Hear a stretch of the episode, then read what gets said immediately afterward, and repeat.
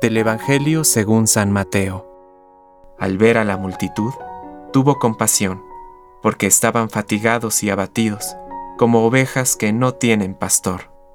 Entonces dijo a sus discípulos, La cosecha es abundante, pero los trabajadores son pocos.